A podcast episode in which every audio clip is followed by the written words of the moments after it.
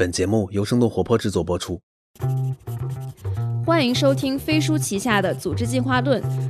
这是一档专注于职场话题和企业管理的播客节目。我们邀请有干货、有故事的嘉宾来分享对于未来工作和管理方式的洞察，希望思维的碰撞可以激发出新的思考，让我们的工作更高效、更愉悦。Hello，大家好，我是小北。呃，今天我们录制的主题呢是职场中的批评。呃，如果你是一个管理者，我不知道你有没有遇到过这样的情况，就是可能会不敢批评下属，或者说不知道怎么样批评，会担心伤害到他，不知道怎么把握那个批评的度。然后，如果你是普通员工呢，遇到了批评，可能会不知道怎么回应和怎么理解。所以说，今天呢，我们主要从啊、管理者和普通员工这两个视角来稍微聊一聊批评这件事儿。呃，今天请到的两位嘉宾呢，哇，我其实很早就想请他们了。他们是十人十己的两位主播薛一郎老师和赵楠老师。这期节目呢，也是组织进化论和十人十己的一期串台节目。然后我们先请你们两位给听众打个招呼，然后介绍一下自己吧。好，大家好，我是呃十人十己的主播薛逸然，然后做了二十多年的人才发展的工作。所以，其实如果大家收听十人十己，就知道我们我和赵楠老师还有舒阳，我们天天都在聊不同的人，他们有什么样的特点。我觉得你们播客，我特别喜欢一个点儿，就是你们里边有大量丰富真实的案例。对，因为我面试过一万两千多人，然后现在基本上每年我一对一深度访谈和辅导的职场人，可能加起来也得达到个一千人。然后我的合伙人楠姐赵楠老师啊，在我们十人十己的播客里头都叫她楠姐，江湖人称楠姐。她面试过的人就更多了。楠姐有多少人啊？呃，现在应该有两万人了吧？楠姐，你可以稍微介绍一下自己。嗯，Hello，大家好，我是十人十己的赵楠。嗯，我跟杨老师其实，在合作当中形成了比较好的互补哈。我是有二十年的在组织内部的人力资源的管理经验，所以呢，就是很多的组织内部的一些工作场景，包括我们会说到的向上管理啊、平行沟通啊，包括可能像一些晋级呀、等等这些场景里面，我会相对来讲熟悉一些。对，所以十人实际只是你们做的一个播客，但背后的话，你俩是一起合伙开了一家管理咨询公司，对吧？对，我们是一家非常独特的咨询公司，因为这公司就我和赵楠老师两个人。然后呢，我们主要服务一些中小的呃创业公司，相当于为他提供人力资源的全模块的陪跑服务，既陪跑他自己的人力资源的团队的小伙伴，从他的啊、招聘啊、薪酬啊、绩效啊，其实也陪跑他的核心的管理人员的管理的能力的提升啊，这是我们做的最核心的业务。这个是有点 to B 对企业的服务，是不是也有对个人 to C 的一些服务？对，to C 实际上是在这个基础上演化出来的。就是我因为一直都是我们在做管理咨询嘛，然后有些小伙伴可能就会有一些，比如说职业发展方面的呀，我到底是去 A 公司还是去 B 公司？在 B 公司我活水活到哪里去啊？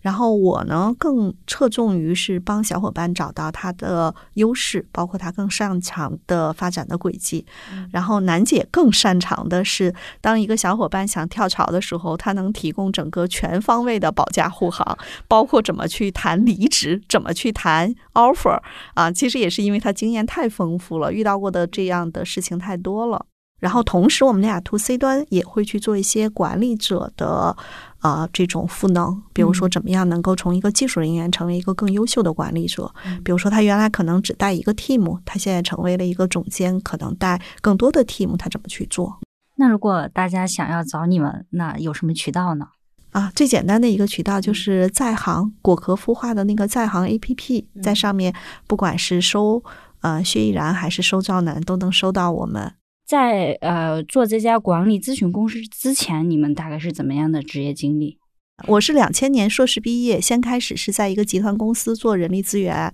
然后到两千零七年转到咨询公司，就做啊、人力资源的我们说的岗位薪酬绩效的这种咨询项目，然后人才的评估、人才发展的这种咨询的项目。然后从二零一零年到现在，哟，一算也十三四年了啊，我就自己一个人在做。后来我把我的好朋友赵楠老师给忽悠进来了，我说咱们一块儿做这个吧，还挺有意思的。然后我我也比较简单哈，我是大学毕业之后用一年的时间做了，呃，大概尝试了十多份工作，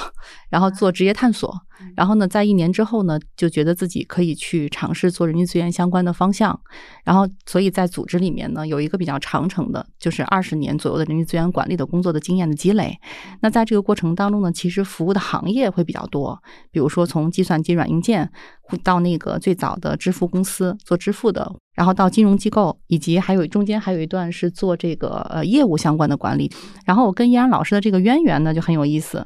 当时是我做我在那家公司做 HRD 的时候，我们认识得有十年了哈，十多年了，十多年，十多年了。然后易安老师呢是我们公司聘请的外部顾问哦啊，专门是辅导我，所以呢，易安老师也是我的老师。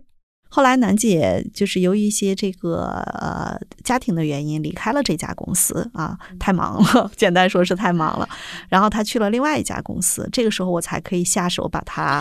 挖出来。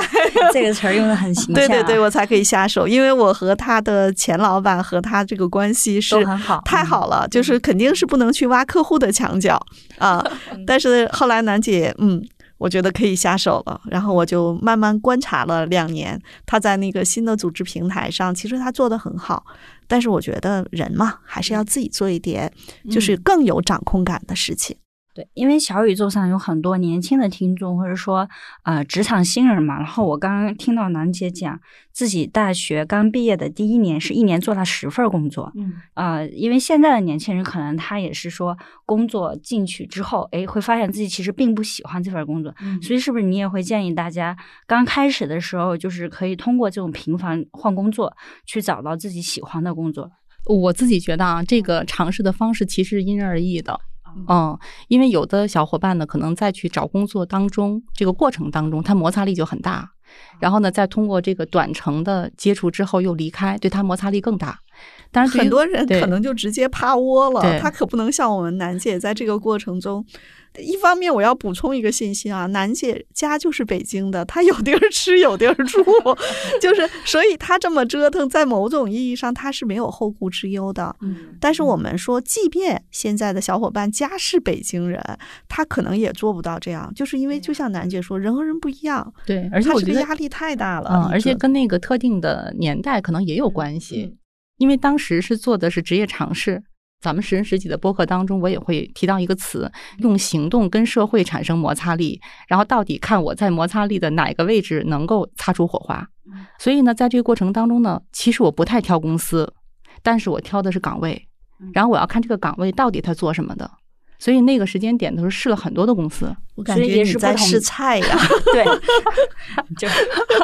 所以当时是也试了别的职能的工作，然后最后选定人力资源。他做过财务，我记得，对，还做过销售，然后做过公关，然后去比稿之类的这种的，然后投标这种的也做过，然后还做过就是呃销售那个里面还很很细分嘛，然后比如保险的销售，to B to C 啊，to B to C 的啊都会去尝试。一年十份儿的话，就相当于一份只有一个多月。这一个多月是足够让你就是去判断你喜不喜欢他，是不是？我还有的工作是入职一天，第二天就不去了。对，这这对呀，这么短的时间能判断出自己是否喜欢这份工作吗？嗯，其实是这样。我比如选了一份工作，去了一天走的那种，是我发现跟这个组织的文化融合是有特别大问题的，那我可能就不会再去这家公司。但是我可能还会尝试类似的工作。因为像企业文化这种东西，是一天可以去理解和感受到的嘛。嗯，因为我感觉它是一个很就是潜移默化的东西。明白。但是我我们那会儿的感受呢，是我去到那个组织里面之后，他的一些行为已经让我感受到很不舒适了，所以我就果断的止损。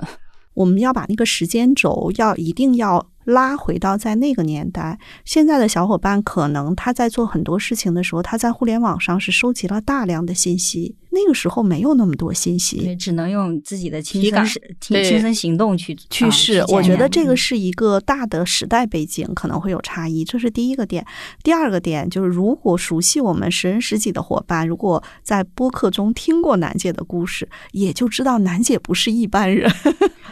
他去尝试很多东西的时候，我觉得他是会有一种勇敢啊。虽然小北刚才说，哎，那建议不建议大家，比如说探索自己的这个啊职业的热情也好啊，职业的方向也好，用这样的方式啊，我个人比较保守，我会觉得这个方式只适合万分之一的人，都不是千分之一 啊。我身边还有一个伙伴，第一年换了二十多份工作，是一个男生。但是呢，呃，客观的讲，我觉得这个案例，我现在也只见过楠姐和这位男士 极端案例。对对，是这样的啊。所以你俩做了这么多年的人力资源，然后我特别想了解一下这份工作有趣的点儿在哪儿，或者呃，楠姐当时不是呃试了十多份工作，然后最终选择了这样一个职业嘛？对，当时选择的理由是什么？其实我当时选择的理由还是觉得它有意思，就我的出发点很多都是有意思。然后经过了这二十多年的在组织里面的一些历练哈，我的体会是，为什么我还喜欢做管理咨询、做人力资源相关的工作，是因为它贴业务近。所以我们再去做管理咨询的时候，尤其是跟一些 to B 的企业合作，更多的是从它的业务出发，然后再去记忆我们的经验，去赋能组织的。还有一个呢，是通过在赋能组织的过程当中，因为我们也会影响到一些呃核心的呃管理的小伙伴。那在这个过程当中，你会看到他一点一点的变化跟成长，也会给我们会有这种的成就感。对我特别喜欢的原因，是因为如果我在企业里头一直做人力资源，我估计我已经不喜欢了。呃，客观的说，但是是因为后来去做了管理咨询，然后后来慢慢更聚焦在人才发展这个。呃，专业领域，我觉得每一个人都是如此的有趣儿啊！不管他今年二十五、三十五、四十五、五十五，我觉得他过往的经历啊，其实都是一本书，嗯啊，然后这一本书呢，既是他个人的传记，也是时代的一个缩影。然后所有的人又都会在某一个特定的阶段，就是很多人会聚合在一起，比如说在一个组织中啊，或者共同去做一些事情。那么他们为什么这么做？他们做这些事情的过程中会产生什么样的一种合力？包括会有什么样的冲突？这也是我特别喜欢盖洛普测评报告的原因，就是我只要拿到一个团队里啊，他的比如说核心的骨干或者中高层管理人员的报告，他们在什么样的事情上会吵架，我都会知道。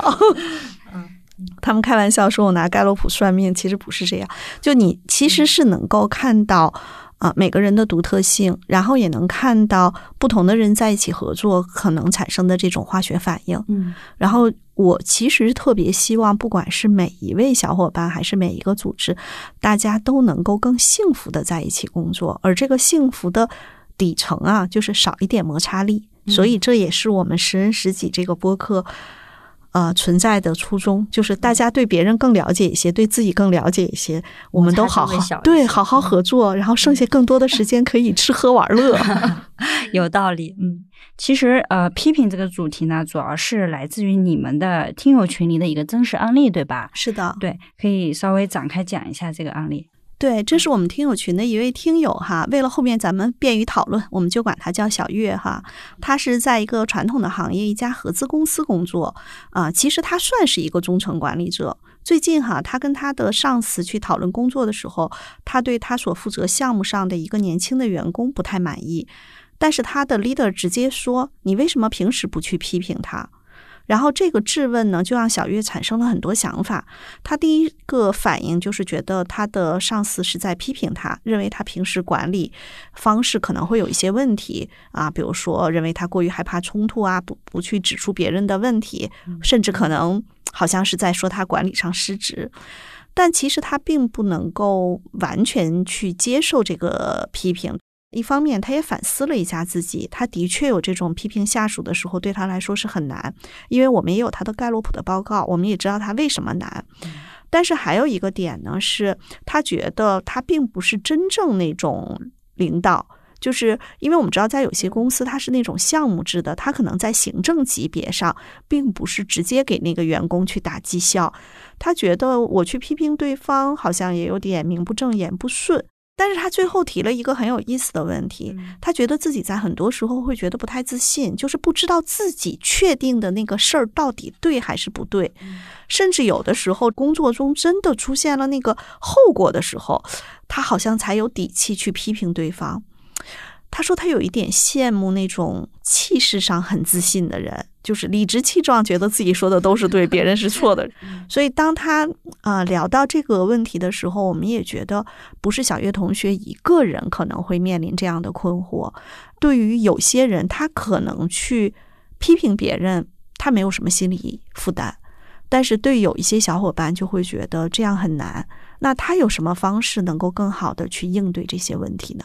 我觉得这也是一个很普遍的问题。从这个案例，我发现他其实他也是作为一个呃下属遇到了领导的批评，对然后同时他面临的也是说他不知道怎么去批评项目组的成员，所以他相当于是个中间的位置，他两个视角都面临。那我们先从呃 leader 的视角来看，他为什么不敢去批评这个项目组的成员？这是大概是什么样一种呃情况？其实，在小月这个案例中，哈，我们能够看到她的盖洛普的报告，她的取悦、体谅、和谐、积极这些才干都排在前面。那说明什么？取悦这个才干在盖洛普的这个翻译中啊，稍微有那么一点点讨好的味道。但是最重要的是，它排在第三的和谐这个才干，其实是有的时候是不愿意面对冲突的。就有点像说，大家和和气气的把事儿都做了，这是他们最喜欢的。甚至团队里头，如果有人剑拔弩张，哪怕这件事情跟他没关，和谐才干排在前面的人也会感觉很不舒服。还有一个点呢是啊、这位小伙伴其实他的纪律、统帅、竞争都排在后面。纪律这个才干如果排在前面，有时候也爱批评人。因为纪律是喜欢把很多事情捋顺了，然后你就按照我这个流程去跑。如果你没按我这个流程，那我可能是在纠正你。但是小月同学其实纪律也是一个相对排在后面的。我相信啊，他可能在工作中日常的对于很多工作流的管理也不是特别擅长。嗯所以他没有办法去管控某些事情，所以我相信他的上司去批评他，也不是空穴来风，可能也看到了某些问题啊。这个也是我们辅导很多企业客户，有的时候能换不同的视角看同一个问题。他的整个呃特性是，他是不愿意去批评别人，但是如果说真的想要让他的这个团队成员去获得更好的成长和表现的话，那他还可以用哪些别的方式呢？嗯，首先一个点哈，是我看到他的盖洛普还有两个才干也挺为难他的，还有一个是 战略排在三十四，分析排在二十六。啊，为什么说这两个才干也比较为难他？他是一个特别 nice 的、特别感性的人。就是小月自己，如果听了我们这期节目，他可能自己也可以反思一下，他是不是自己在平时的某些工作上的那种制度、流程、管控体系，可能也不是特别健全。嗯所以，他如果想把他的这个项目管理做好，很有可能是需要他在这些方面自己先要去提升一下，然后他才能够把小伙伴都放到他的这个轨道里头，大家一起来运行。我觉得这个可能还挺重要的。是不是说他可能还没有具备做这个项目管理 leader 的呃比较一个完整的模型？可以这么说吗？我觉得小北这个问题就特别有意思，就是在我们这么多年帮助企业客户去选人用人的时候啊，很多时候并不是说咱们是个苹果园儿，然后呢，我们多大尺寸以上的苹果就可以直接放到这个高级超市里去卖，它是没有那么一个很严格的尺度。那小北提的这个问题，我觉得这个点特别好，就是有非常多的人是因为他专业工作做得还不错，就被提拔成为项目管理的一个，比如说项目经理。对，但实际上，他的管理这个瘸腿儿，有一些人天然，比如说他小的时候当班长，就特别擅长当社团的这个管理者，特别适合管人。嗯他可能专业能力到了，哎，他把被提拔起来，他也就能管了。但是，比如说像小月同学，有可能是专业能力到了。但是这个瘸腿儿他又没有像那个苹果的尺寸能够轻易的量出来，不仅仅是一个批评技巧和批评方法的问题，而是他整个人管理技能暂时还没有跟上。对，或者有某些地方其实是有一些卡点，或者那个地方可能对他自己来说，比如说我们就讲个最简单的例子，呃，名不正言不顺，这个事情是客观事实吗？可能是，可能不是。所以我这个地方就特别想请楠姐说一下，如果你在同样的位置上，也的确名不正言不顺，也的确是一个啊、差一点的项目。嗯，假设你遇到一个小伙伴，你觉得他的工作不是很给力，你会怎么办？因为是这样啊，我们之前就是看小月报告的时候，也把自己的报告拿出来看了一下哈。我可能跟小月不太一样，就是我的像一些才干，像我的统帅啊、成就啊、行动啊、竞争都很靠前。像我在职场当中力量感是很强的。那我如果要是出现同样的境遇的时候，那我可能是该是什么是什么，就把这个东西一定要澄清。但是我会用我的更好的方式再去识别这个小伙伴用什么的方式去跟他沟通。能够更好的让他理解，然后我不会觉得说那个名不正言不顺，因为我们原来在企业里面有很多名不正言不顺的事儿，但是因为名不正言不顺，我们就要把它做到名正言顺。啊，这个可能是我们在组织里不太一样的地方。对，或者这也是楠姐跟小月就是啊、天生就会有一些个性特点不太一样。嗯，啊从管理者的视角，呃，能不能批评人，然后什么什么样的方式去批评，是跟这个盖洛普模型相关的。那比如说像小月的话，他有办法去通过改变自己的盖洛普模型去提升自己的管理能力吗？比如说他刚刚缺失的那些部分，他可以去针对性的提升，然后完善这个模型。嗯，这个事情还真是昨天也是我辅导的一个小伙伴也在问我类似的问题。他和小月不太一样，小月呢是影响力中呢，比如说有一些靠前，那个小伙伴是整体影响力中除了完美在前，其他都在后面。那我们说到盖洛普的影响力，其实就像楠姐说的那种有，有的时候是一种这种力量感啊，影响力整体偏后的人呢，他好像就有点往后，有一点点退缩。就觉得领导你把这事儿交给我，我能认真去做，但是你让我去立的一件事情的时候，我好像很心虚。小北问到，像小月同学这个是是不是能够去调整啊？有可能啊，但是要想去调整，取决于三方面的因素。第一方面就是他自己有没有强烈的意愿。如果他没有强烈意愿，我会建议他更多的是走专家的路线，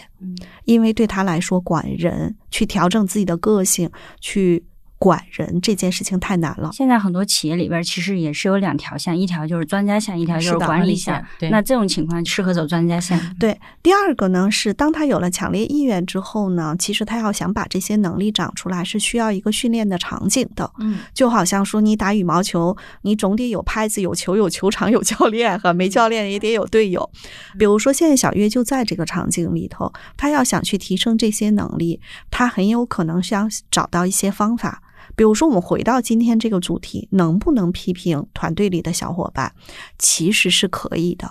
但是什么样的批评是有效的，什么样的批评是无效，甚至带来更多麻烦的，这本身也是一种管理的技能啊。然后第三个点可能非常重要，就是比如说我看到小月的报告，他的战略排在三十四，战略排在三十四，很有可能他并不太擅长，就是我们叫灵机应变。那很有可能，我们说，当你去跟你团队的小伙伴去说这个事情不能这样做啊，以后要求怎样怎样，那他又不是一个木头人，对吧？他又不是机器设备，你输入一个指令他就给你做了，那他可能还有自己的想法，那你就要去跟他讨论，说为什么我对你提出这样的要求。嗯但是小月同学在这个地方，他可能会感觉到束手无策，因为他这方面弱，就是在报告中看出来的。所以我们说到要想改变的第三个点，其实它背后需要一个难解。嗯，为什么？因为我昨天也在跟那个小伙伴说，如果你想改这个东西，有点像抄作业。不管怎么讲，你在职场中遇到的复杂的，不管是对上还是部门内对下的小伙伴的沟通和这些啊、跨部门协同这些事情，它每一件事情它再有变化，其实还是那么几大类。嗯，如果有人在旁边告诉他，哎，这个事儿你可以这么做，那个事儿你可以那么做，慢慢的他内化成为自己的能力，他以后啊，在遇到类似的场景的时候，他就可以应对了。嗯，所以要想改变，啊、我觉得是需要这三个因素的，嗯啊、但是目前听起来好像要改变还挺难的，所以你们给他的最终建议是什么？我们其实很难直接给到一个建议，说你就走专家路线，因为我们在企业做过这么多年的人力资源管理，我们知道，对很多小伙伴，有的时候在职场中，他的职位的选择、工作方向的选择，也会有诸多不得已的因素。嗯，所以那要看小月自己下一步他究竟想确定的方向是什么，然后这些能力他需要不需要提升。另外，如果只看小月同学的盖洛普，我们不看其他的内容，我们会觉得他最适合去当工会主席。啊，但是这个事情你转得过去吗？他并不是一个他一个人的事情，因为他跟组织之间其实它是一种供求关系。嗯，就比如说我们说，哎，看他这个真的当个工会主席蛮好的，但是他们工会主席 也也可能也未必会让他去做哈。对，大家好，我是主持人小北，我在组织进化论的听友群等你呀。搜索微信公众号“飞书”，回复“听友”就可以进群。欢迎来和我们深度交流，结识志同道合的朋友。也欢迎大家在评论区分享你听完本期节目的感受，我们会选出五位听众，送上嘉宾推荐的《了不起的我》。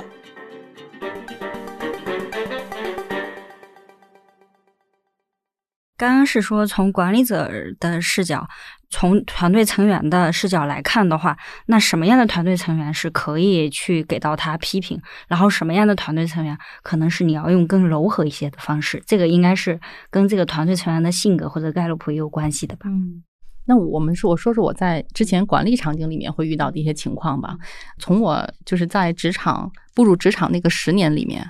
我觉得其实很大一部分的那个就是跟我一起共事的小伙伴是可以直接用批评来去解决问题的。这个部分是什么呢？是我觉得也是有时代背景在，但是我们会发现越往后来。就包括那个，我跳了几次，换了几次工作之后，我的小伙伴可能年龄越偏小的这一种小伙伴，就很难用批评来去就大家的接受度变低哎，了，对，变低了。而且就是你批评之后，刚才依安老师会提到一个，就是你可能批评他了，但是后面你要你能不能把后面那个部分就是比较好的、妥善的安排？所以其实，在后来的工作当中，我觉得也有一些变化啊。这个变化是在于说，我们可能并不是用批评的方式去跟小伙伴来去沟通，而更多是用建议、启发。那有没有批评的场景？后来我我回想了一下，是有的。嗯，这个批评的场景，其实，呃，我印象的最近的一次，就在之前的职场爆发还比较大，是当着很多面很多人的面，我去批评了我一个小伙伴。为什么？其实那一点的时候是批评他，也不是批评他。我是希望整个在场的所有人都知道我的原则、底线跟规矩。但是其他的部分，其实我们跟小伙伴一 v 一的时候，其实更多的还是用一些引导啊、沟通啊这种方式，去给小伙伴一些一些启发。哎，这里其实有一个特别有趣的感觉，批评这个词儿它是有一些时代特色的。嗯，对，就是因为呃，大家知道字节跳动是一个互联网公司嘛。说实话，在我的工作场景中，很少会提到批评这个词儿哎。，小斐这个点就特别好。比如说我们这一位听友啊，他虽然是在一个合资公司，他也在背景信息中讲到了，他会觉得这个公司 越来越像这个呃民营企业啊，但是不代表所有的民营企业都是会有这个批评这件事情。那我也跟大家分享一个场景哈，就是呃，我们实际上小北这个问题是什么样的员工可以去批评？那刚才楠姐说了，我跟楠姐都是七零后。七零后，我们小的时候，其实从家长到老师到领导，好像一脉相承，都是属于我们的长辈。就我们刚入职场的时候，是把领导当成是父母和老师来去看。那这个时候，我们小的时候常听那句话叫“打是亲，骂是爱”哈，就会觉得这种批评是领导重视我，老师重视我，他才会去说我。我感觉现在这个场景就是可能会被叫为 PUA。是的，是的，是不是其实你看这个差异还是蛮大的。但是我说一下我自己，其实我是一个从小就挺玻璃心的人。所以我在想，我爸爸妈妈小的，就我小时候，他们其实还没等说我的时候，我已经就哭的挺稀里哗啦。所以呢，我爸妈很少说我。然后在这个过程中就特别有意思，就是因为我自己很敏感，所以当我要想去批评别人的时候呢，除非关系已经就是信任基础已经非常好了，实际上我并不太敢去批评别人。然后在这个时候呢，我就想跟大家讲说，我做过最差劲的一件事情，就是当我没有办法批评的时候，其实我脸上写满了不满意。我就想跟大家说，有的时候像我这样的方式，是我把不满意根本控制不住，但是我什么都不说，其实对小伙伴来说是更不好的。对他可能会更难受，还不如直接说出来。对，其实还不如直接说出来。为什么说到这个场景啊？就是在很多年前，我也刚刚是做管理者，时间不长。当时呢，我们。呃，集团的一个副总裁，就是我们整个集团高管办公区那儿，实际上是有一个秘书台的。然后呢，他就跟我说要把这个秘书调到啊另外一个部门，他就让我把前台秘书调过来。前台秘书那个小姑娘呢，其实是一个并不太擅长长袖善舞的，她是属于做那个基础工作做的还挺到位。嗯，但是我们在高管区域呢，其实我们这边的这个秘书要做的事情，它很很复杂。我就对这个女孩其实是觉得她有点 hold 不住，但是我们这个高级副总裁这样要求了，我也没办法。所以当时这个女孩到这边来之后，我其实是不太愿意的。后来有几件事情的确感觉到，就是给我挖了很多坑。她不是故意的，我就记得有一天，可能我的态度就不太好。第二天小姑娘就没来，我就联系不上了。但是我现在啊，就这么多年之后，我回想过来，我当时是不敢批评她，而我部门有另外一个女生，我是敢去批评她，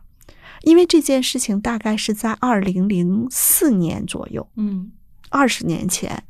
所以你想，在那个大的背景下，人们会觉得说，如果我的总监不批评我，但是他脸上写满了不满意，就是他没他没把我划到他的圈子里。其实我并不是一个就是拉帮结派的人，但是为什么我说要把时间轴一定要跟大家标识清楚？二零零四年的时候，很多职场人他会觉得我的领导他都不不说我，可能是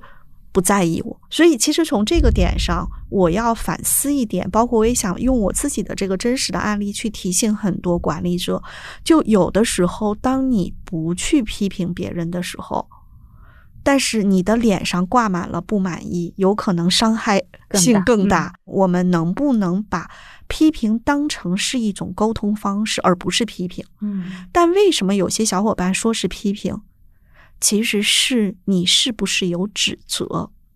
嗯。如果我们仅仅是在沟通这件事情，对那个批评就不明显。但是往往有很多时候是那种态度上的。现在脑补出来两个两张图画，第一张图画就是有一个人站在高高的地方，写眼睛向下，并且拿手指指点点。嗯，那你如果是在这个他的那个下面的方位的那个点，你把自己放在那个场景里头，是不是感觉到非常的不舒服？是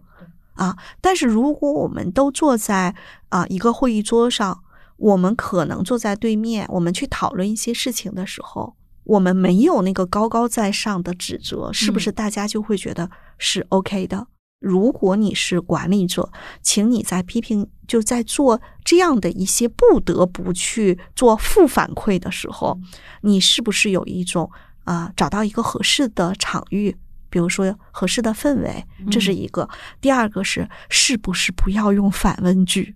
嗯，最具杀伤力的就是你为什么这么做，或者你是怎么想的？这个事儿怎么能这样做啊？前两天在客户的培训现场，我们去给客户讲盖洛普，然后当时他们内部就放到桌面上去讨论一个问题，因为团队也不是很大，十几个人，其中呢，我就明显感觉到他的老板。说话开始有反问句和指责的这个成分了，我就赶紧摁住他，我就跟他说：“我说，哎，这个事情呢，让我先说。呃，其实我在某种意义上帮他打了圆场，但是那是一次培训现场，我可以去打圆场。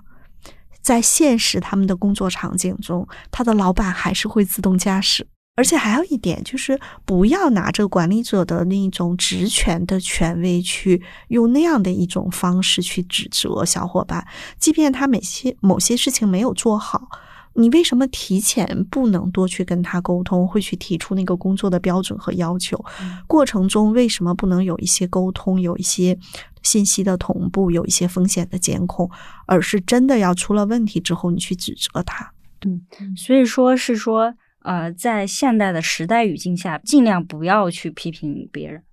对，或者不要我刚才说的那种场景，高高在上，然后以拿着你的管理权威去指责你的下属。嗯就刚才小月为什么她那么难受，就是她感觉到了她被批评，然后批评她的人还让她去批评别人，哇，这个双重伤害。嗯但是小北那个问题特别好，就是有些人是不是能批评，有些人能，因为他会觉得你直截了当的把这个问题抛给我，嗯。因为跟我关系好，你才会这样。包括我曾经还见过一个一个客户公司的这个男性管理者，他跟别人说话的时候就是那种特别不客气，那话就直截了当的扔出去，然后每次我都帮他捏一把汗，都恨不得想上去帮他打个圆场。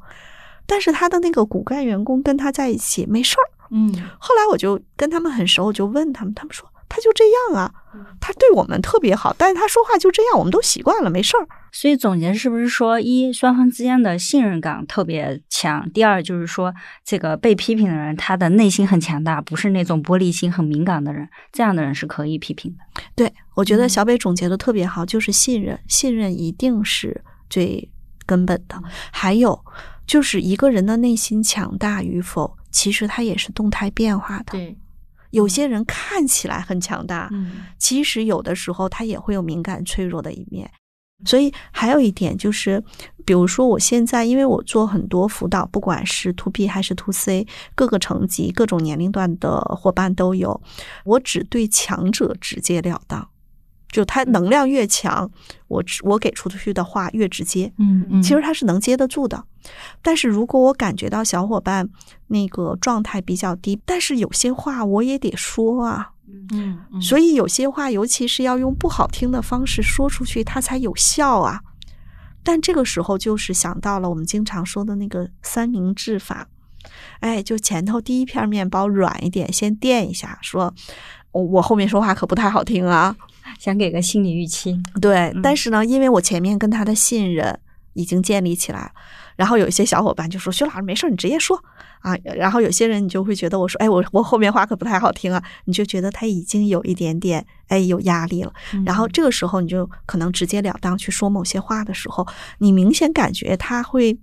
啊，他难受之后，你要往回拉一拉，嗯就是你不能那个太让他受不了。嗯其实就是三明治法，你后面还要再揉一揉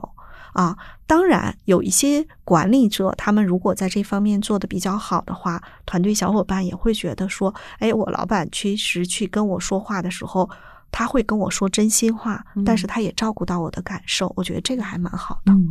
那我跟大家分享一个，就是之前在我做管理的时候一个真实的案例吧。我觉得那个也是我去转变跟小伙伴沟通的这种方式的一个非常重要的节点。之前呢，我们在去管业务的就业务的时候，因为依然老师知道哈，之前我有一段时间实际上并行去管几大部分工作，又有 HRD 的工作，又有业务管理的工作，还有企划相关的工作。当时我们要培养一个接班人，但是在这个过程当中，其实我跟那个接班人的信任程度是 OK 的。但我就在那个节点的时候，就过度的关注事儿，加上事儿也多嘛，很多的事情他处理不当，我就会用反问句去跟他去交流。也是那个节点的时候，易安老师作为外部顾问，易安老师说了一一件事儿，是说，楠姐你是关注事儿了，也达成了那个目标，但是事儿背后站的都是人，你把事儿好像干成了，但是踩了一地人的尾巴，每个人都不舒服。我觉得那个其实是我特别重要的一个节点。后来我的那个小伙伴也因为那个阶段离职了，但因为我们关系其实底层的信任是很好的，现在又是非常好的朋友，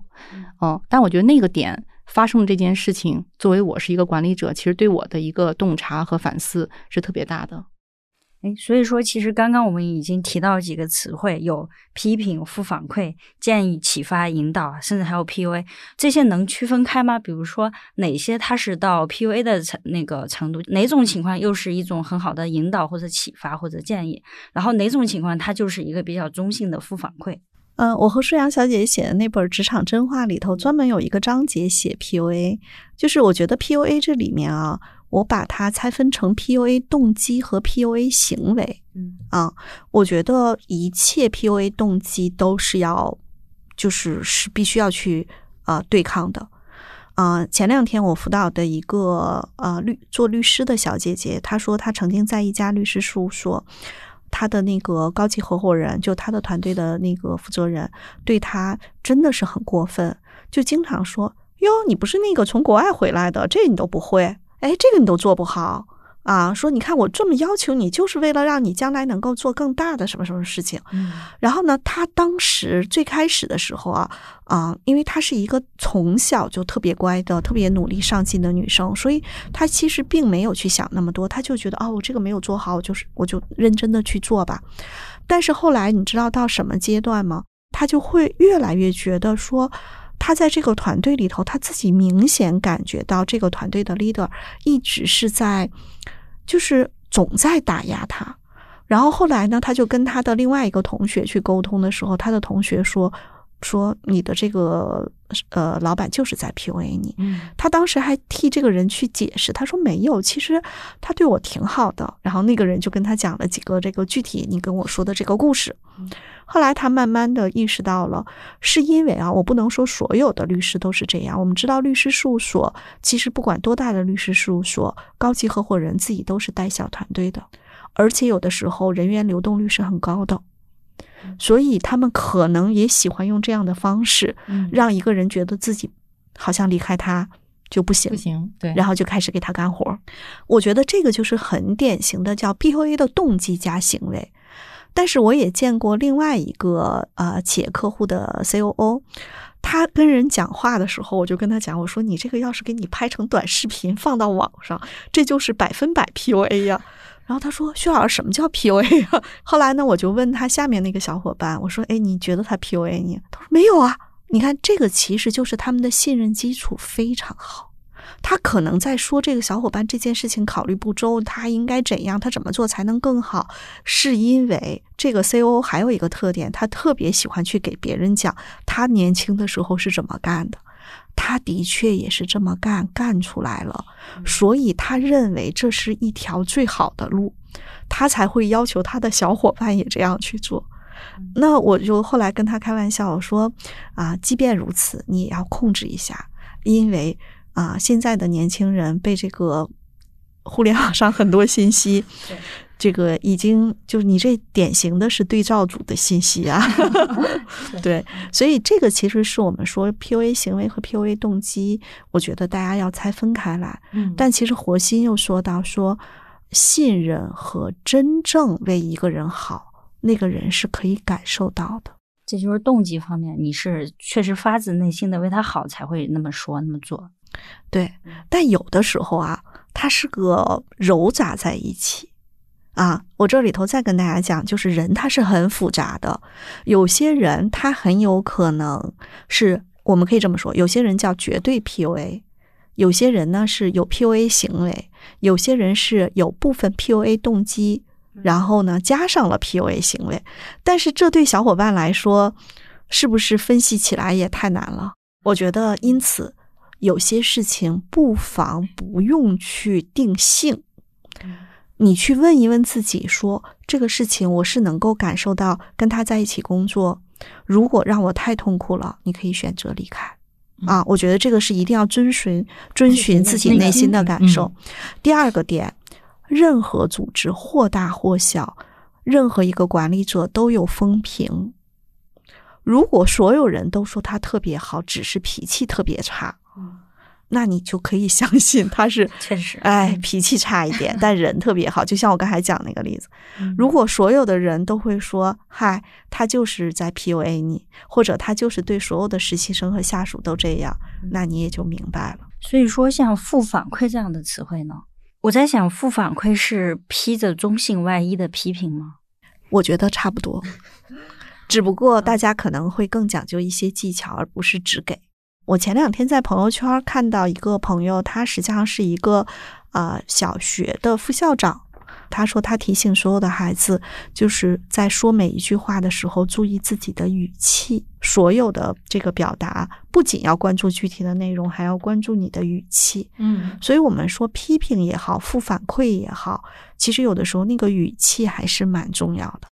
这个部分我想说一个，就是在职场当中，可能我们会用像一些那个聊天工具去沟通也会多一些嘛。所以飞书会做很多可爱的表情，嗯其实我觉得也是为了让沟通中这个氛围和语气更加的好一些。对，我觉得嗯这个其实特别重要。为什么呢？是因为呃，依安老师知道我之前离开那家公司是做全球的业务，它会有一些跨境的这种业务嘛，所以我们很多的沟通除了线上的会议以外，其实就是推书这种方式去聊。那这个里面如果没有那个表情，有的时候你发出去的文字就会让人产生歧义。尤其是有反问句啊、叹号啊这种的，一旦用了之后，就是很容易就发生误会。九零后、零零后在线上聊天的时候，已经衍生出了特别很多有趣的一些表情，或者说那个符号。波浪号对我特别喜欢用波浪号。对对，然后呃，或者说是一些语气助词，就是让那个话显得不那么的硬。你啊、呃适不适合去批评别人，或者说你在什么时候可以批评别人？这个其实没有统一的一个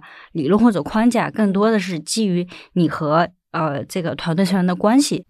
对，嗯。但是刚才楠姐讲那个例子，它是在这个就是叫大庭广众之下哈，当然它有它的管理意图，嗯。我觉得要这个是管理者对他的具体的场景，但大多数情况下，我们说有的时候的这种批评最好是啊、一为一私下的对啊，嗯即便是可能关系特别好，也要注意一下这个场景。作为一个管理者，你是不是能有识别能力？这个场域、场景、小伙伴的情况，你以什么样的方式批评更能达到你的目的？啊，这个批评加引号啊，我觉得这个其实是管理者要去做判断的，因为场景不一样，人不一样，你的方式一定会有变化的。我们刚刚已经聊到从员工视角来，如果是你是一个被批评的角色的话，你受到批评之后该怎么解读呢？我我说说我特别年轻的时候啊，我记得当时由于一件什么事情，我就不详细的讲了，然后我真的是直接写了辞职信，然后对也也能看出来，谁年轻的时候都冲动过。就我把信交给我老板的时候，老板说拿回去，然后呢把我批评了一顿，大概是说。啊，你在这个公司已经有两年了，我知道你在这件事情受了委屈，但是你不应该知道为什么这么安排吗？现在听起来是不是特别像 PUA 呀、这一段儿？啊，但是我当时会觉得，在那个过程中，我能够感觉到，啊、我老板是非常真诚的在跟我说这件事情。嗯他说：“小薛，你看，你从小到大都是属于那种学习还不错的好孩子，所以实际上有很多事情你会觉得一切都是公平的。他说，其实，在职场中，不管是老板还是管理者，就当你职位越高的时候，其实你在意的不单纯是那种对你个体来说的公平与否，有的时候组织整体的目标还挺重要的。他说，这是作为一个管理者，你可能是必须要去承受的一种压力或者挑战。我觉得那一次对我影响还蛮大的。我觉得它算是一个批评，但是它让我从另外的视角去看待。啊、作为一个管理者，我可能不单纯是一个个体，我可能是要考虑到组织在某一个特定阶段，他不得已的一个安排。实际上说白了，就是让一个什么都不懂的人来管我。我们在企业中经常会遇到类似这样啊，我当时脾气也比较暴躁，但是那次之后，我觉得我嗯成长了一些，就是对于很多事情，当我很不爽的时候，我能先静下来，不会让自己那种一下子就就很难受啊。我觉得这是我自己的一个案例。然后我们在《职场真话》那本书里头也特别讲到了当下哦。我不知道小北有没有感觉，就是其实大家现在的耐心变得越来越越少了，嗯嗯，为什么？我觉得我们现在回想起来，大家因为我是两千年硕士毕业，在北京开始工作，我觉得那个时候真没现在忙，就是上班摸鱼的时间肯定比现在多我觉得这个肯定跟时代社会发展我觉得是有关系的对，嗯还有一个点是。我们那个时候可能也更直截了当，嗯，就是当我们给一个人负反馈的时候，不用说那么多还得考虑面包片儿，对，不用三明治好几片面包去包着的时候，可能我们的沟通效率也会更高对啊。然后呃，不管吧是什么样的一个情况，我觉得现在小伙伴其实那个嗯时间会变得更紧，所以大家其实是没有耐心把一些事情啊、说的那么开。然后这就会出现一个点，就是如果一个，比如说一个 P 七，受到了这个 P 八的批评，甚至不叫批评，就叫负反馈。嗯，然后 P 七情绪特别不好，回到团队里面，一个 P 六去问他问题，他又把这个情绪传递下去了。嗯我们说心理学上说的那个踢猫效应嘛，嗯，所以有很多小伙伴，如果你在职场中，不管是负反馈还是批评，你感觉到你被那个情绪给扰动了，嗯。你不妨去想一下，有可能它是跟你没关系的一种情绪，它是一种情绪的传递，嗯。你不妨先把自己抽离出来。所以，当任何人给你负反馈或者批评的时候，你不要把这件事情当成事实。如果我们只是就事儿论事儿，嗯实际上大家的难受程度其实并没有那么强。大家往往难受都是那个情绪的扰动，嗯所以我觉得这个时候就是，不管是你是哪个层级的小伙伴，你被负反馈了，你被批评了，你一开始的情绪很难受的时候，请你先稍微冷静冷静，就是不要把这个情绪觉得就好像天就塌下来了。是的，有的时候先冷静一下，抽离一下。我还曾经听过一个小伙伴跟我讲说，他们这个部门新空降了一个老大，特别的凶，女员工就是去卫生间哭，也有这样的事情啊。所以我我是想跟大家讲说，当你情绪被扰动的时候，先保护好自己。因为我是觉得在组织里面，有的时候可能上下级的这种沟通啊，呃，其实会被一些那个过度解读。会有会有这种情况在，然后我们原来在职场里面，其实我的情绪，我的职场的情绪稳定性是比较好的，嗯，看得出来，看得出来看得出来，就是比较好的。然后我可以跟大家分享一下，呃，我也被我的就是董事长啊、CEO 啊这种的劈头盖脸的骂过。觉得一个是说跟成长环境对那个年代有关，因为我小时候受的教育是我奶奶跟我说的最多的是，人家批评你是为你好，要不然人家为什么批评你呢？所以在这个部分，我的内心可能相对来讲会没有那么脆弱啊，我觉得对接受程度会高一些。对，嗯然后随着在职场当中不断的成长呢，可能你也会有一些分辨力。这个分辨力是什么？比如说，当别人批评你的时候，你会去分辨他批评的对吗？然后我可能更多的理性是分成三个层面。如果这个情绪属于爆发的状态的时候，在这样的场景里面，你可以先想一个：第一，这件事情你有没有做的哪儿有问题的地方？然后你把这个部分看看，其实是有可能是自己可以去提升的点。第二个部分，你想想他为什么那么生气？就是从他的角度，从他的角度，，就比如说像刚才依安老师说的，他背了更大的锅。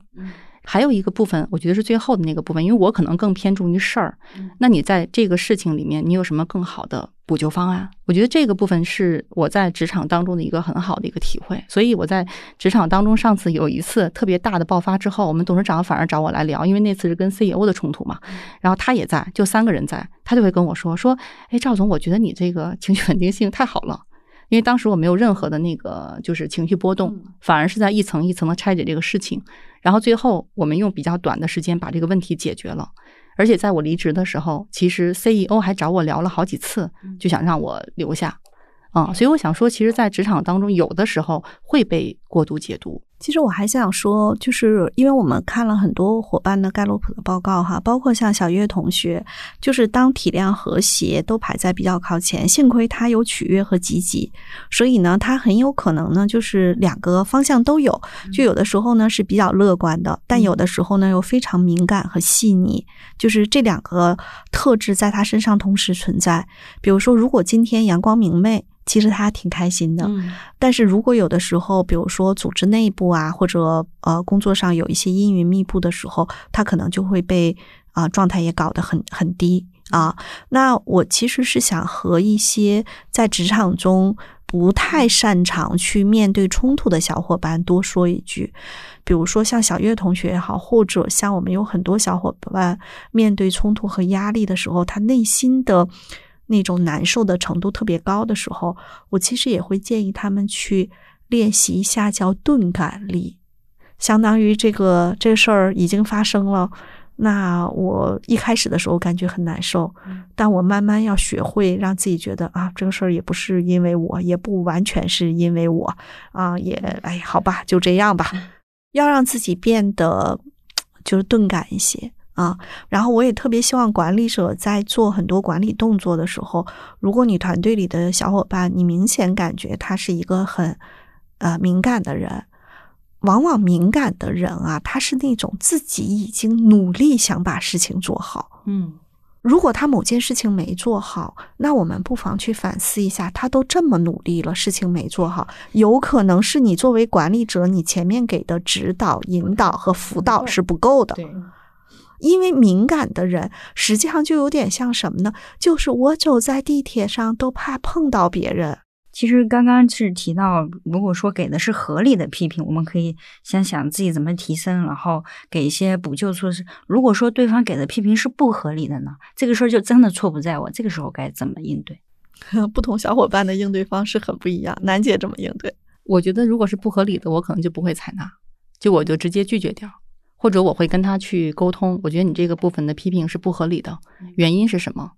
但是有的时候在职场当中呢，可能你跟也分人，就你的上司是什么样的，有的人你可能也不用跟他去，就是去争论这个合理性的问题，嗯，就是你你不听就好了。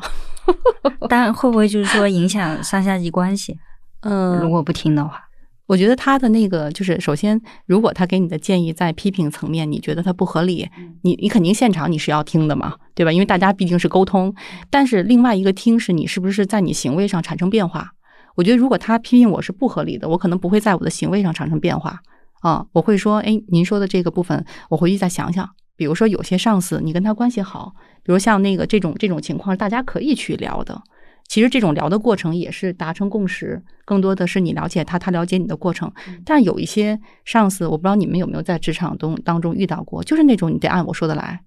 如果是这样的上司的时候，其实你跟他讲这些，可能效果反而不好。对，我也见到过有些小伙伴，就是他实际上并不管他的上司是什么样的人，他觉得如果这个不对，他就一定要说。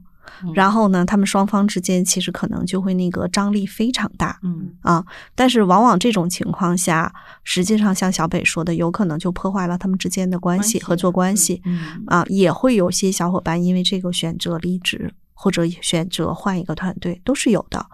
首先，我觉得楠姐刚才的那个做法非常好。就是她可能并不说我一定要听你的，她说我这回去再想一想。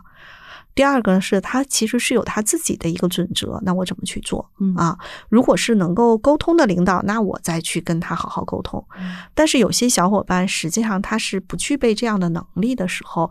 我们也很难让他在短时间内培养出来这样的能力。所以呢，我有的时候也会跟一些小伙伴说，如果你就是那种针尖对麦芒的人。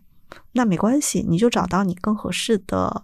合作的领导就好了啊。因为毕竟嘛，普天之下你只需要一份工作，普天之下有那么多份工作。刚刚我们也提到，就是有的领导他是不太喜欢批评别人，但是他实际上心里是不满的。那这种的话，就就像你刚才说，你一开始就是这种。对，那如果你发现你老板是这样的话，你怎么办？其实这样的老板啊，相对来说你。找合适的场景，你可以开诚布公的去跟他聊。你可能会说啊，张总，那天我我发现我做完那个方案你不太满意，但是你也没多说什么，你是不是觉得就是当着那么多人面说我，可能啊怕我下不来台啊？然后有可能这样的领导他自己就笑了。嗯嗯。啊，其实相当于当你主动把这个口子撕开的话，其实你们的关系就近了一步。对，但是还有一种可能，他就是看你不顺眼，他就是没把你当自己的人，所以说也没用吧。所以你可能往前走一步，因为你能做的只是在你的基础上往前走一步。他可能说：“哎呀，没有没有啊，行还行还行。”他可能敷衍你，那你还是那些嘛，普天之下又不是只有这一份工作。刚刚你们提到，就是你们写了一本书叫《职场真话》，可以讲讲这本书都是写了什么？是舒阳，我们俩大概用了一年多的时间吧。做了十多次的访谈，然后有主题的访谈，去聊了聊在职场中涉及到的方方面面，比如说到底是大城市适合你啊，小城市适合你啊，怎么找到自己的热爱呀？啊，怎么在职场中发展啊？包括也谈到了，比如说职场的上下级之间的沟通啊，甚至可能。也谈到了像什么职场 PUA 之类的啊，聊的呢，嗯，都是职场中的各种各样的这些问题，然后很多人都会在这本书中看到自己或者身边人的影子，但是这些案例基本上都是做了一些脱密的处理吧。到时候可以呃送听众几本吗？啊，可以啊，对对，因为组织进化论有一个固定环节，就是给听众推荐一本书，然后除了刚刚你们自己写的这个，还有哪些书想要推荐吗？嗯，我比较想推荐两本书，第一本书叫《了不起的我》啊，陈海贤老师写的。啊，因为我遇到非常多来找我们做咨询、做辅导的小伙伴，我觉得这本书会给到大家非常多的一个啊力量。这个力量分为两方面，第一个是对于某些事情，他能够把事实和感受拆拆开了来看，啊，第二个力量是会发现有很多事情，啊，当我们跳出去来看的时候，问题并不在我，其实是学会了做课题分离。啊，我觉得这是我想推荐的，我觉得最有意思的一本书，《了不起的我》。嗯，另外一本是叫《被讨厌的勇气》。我觉得这本书啊，因为我们今天其实讨论批评这个话题啊，我们不管是在生活中、工作中，我们免不了被批评、被别人批评，各种方方面面，就相当于我们做一个播客，还有人批评我们了。所以呢，那被批评它一定是存在的。啊，但是我觉得是我们如何去客观看待这些反馈吧。嗯，呃，楠姐有什么想要推荐的书吗？嗯，那我就推荐一本，因为刚才其实说推荐的时候，我也想到了《被讨厌的勇气》，还有一本呢，就是呃，这个我建议其实职场人都可以去看一下，尤其是做加一的这样角色的人，就是 非暴力沟通。我觉得这个其实是一个就是挺好的一本书，然后讲的是沟通的这种方式。那今天就聊到这儿，非常感谢两位非常高能的输出，然后真的是收获非常大，然后谢谢大家。好，那也是非常感谢大家的倾听。好，再见。本期的组织进化论就到这里。如果你喜欢这档节目，欢迎转发给身边感兴趣的朋友。我们也期待你在节目下方的精彩留言，同时也邀请大家加入我们的听友群，请添加我们的小助手为好友。微信号是飞书 OKR 的全拼，在这里你可以跟我们深度交流，结识志同道合的朋友。也欢迎大家关注飞书的微信公众号，或者访问飞书官网飞书点 cn。感谢大家的收听，我们下期再见。